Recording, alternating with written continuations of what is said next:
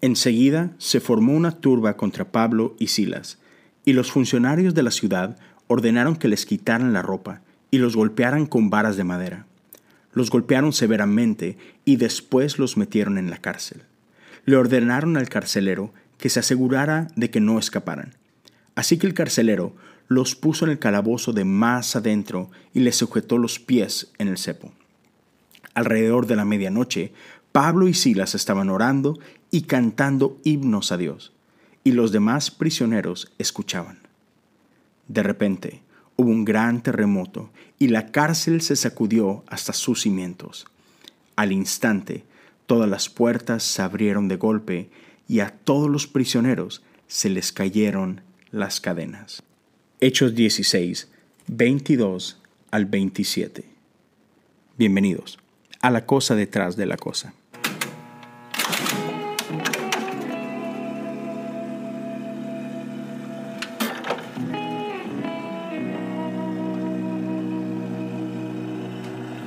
Yo no sé en qué tipo de iglesia hayas crecido tú.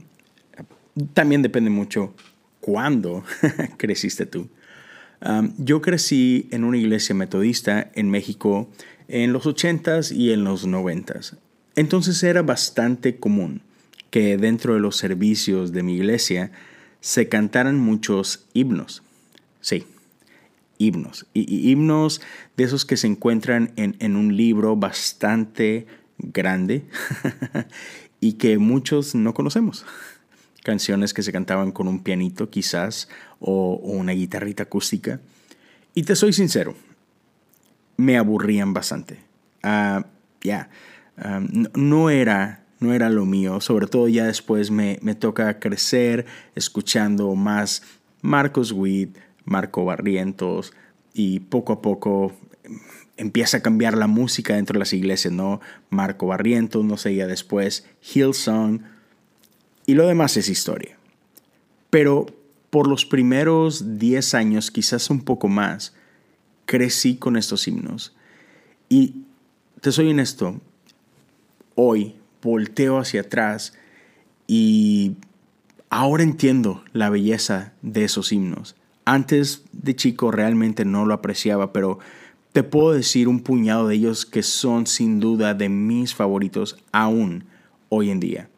Y algo que me encanta de estos himnos es las historias que cuentan. Muchos de estos himnos te, narran las vidas de, de hombres y mujeres de fe que creyeron en momentos donde lo más fácil era dejar, creer, era dejar de creer. Sobre todo cuando conoces un poquito la historia detrás de estas canciones, wow, te quita el aliento.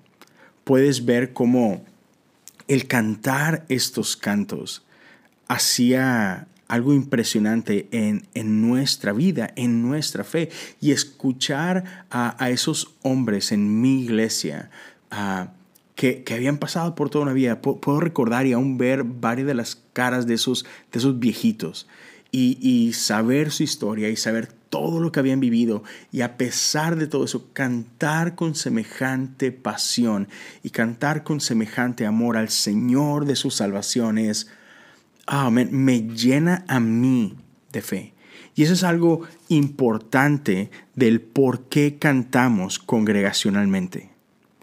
Hay ocasiones en las que no quieres cantar, no te sientes con ganas de cantar. Y he escuchado este dicho cuando menos ganas tienes de alabar a Dios, es cuando más deberías hacerlo.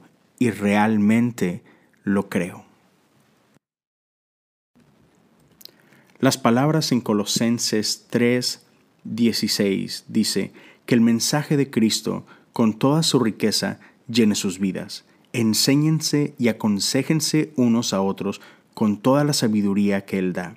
Canten salmos e himnos y canciones espirituales a Dios con un corazón agradecido. Y todo lo que hagan o digan, háganlo como representantes del Señor Jesús y den gracias a Dios Padre por medio de Él. Cuando, cuando cantamos juntos, algo especial sucede. Como hablaba antes de, del corte, nuestra fe se alimenta. Y podemos ver en la historia de Hechos 16 con la que empezamos este episodio, cómo, cómo hay un poder real cuando levantamos nuestro canto a Dios en medio de nuestras circunstancias, a pesar de la oscuridad y a pesar del dolor. ¿Acaso las buenas nuevas dejan de ser buenas nuevas cuando todo va mal? Claro que no. Claro que no. E, e, son en esos puntos más bajos de nuestra vida donde el Evangelio, las buenas noticias, brillan con mayor fuerza. Cuando, cuando su belleza alcanza puntos que no podríamos ver si no fuera diferente en nuestras circunstancias. A veces para nosotros es, es difícil abrazar esto en, en nuestra cultura porque ya como que fuera de, de, estadios de fútbol, como que no practicamos mucho esto de, de, cantar, este, eh, tú sabes, en, masas. Así como que fuera de, los cumpleaños, yo creo que no, no somos mucho de, cantar juntos, ¿no?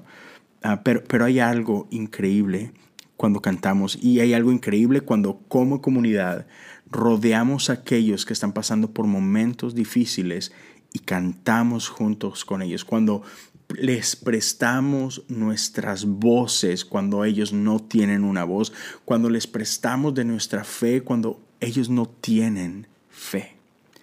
Y hay, hay algo acerca de estas canciones. Y cuando cuando damos ese paso de fe y cantamos aun cuando nos sentimos cantar. Y te, voy a platicar esto. no sé si te enteraste, pero yo hace ah, cerca de dos meses ah, perdí a mi mamá. Ah, mi mamá falleció en, en, medio de esta pandemia. Nada que ver con coronavirus, pero igual. partió y una práctica que, tiene mi papá cuando, cuando el dolor es fuerte, cuando se siente solo, es que él empieza a cantar. Y, hace mucho esto de, de, mandarme mensajes de voz por WhatsApp cantando sus canciones favoritas. E, e, esos, esos himnos o, esas alabanzas este, que le dan fe y, y las canta horrible. Y no me refiero solo a su voz, les cambia la letra y, mientras las está cantando está llorando. Pero a la vez puedo decirte que es hermoso escuchar a mi papá cantar en medio de su dolor. Porque, no sé, me, llena de fe, me llena de esperanza.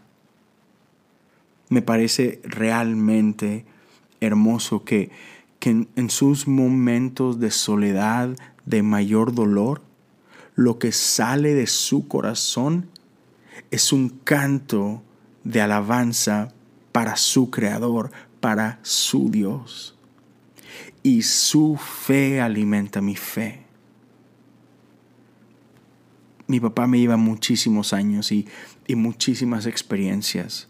Mi papá ha pasado por, por, por montes increíbles, pero también por valles muy profundos pero su fe es lo que lo ha mantenido, lo que lo ha sostenido. Y cantar en medio del dolor tiene algo especial.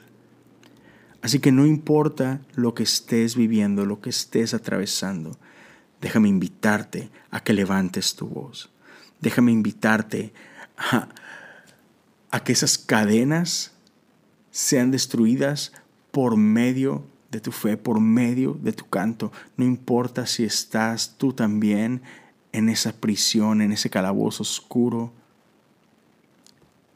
con tus manos, con tus pies atados, levanta tu voz. Deja que, que tu alabanza sea la llave que abra las puertas de tu prisión. Dios te bendiga. Nos vemos el día de mañana en la cosa detrás de la cosa. Thank you.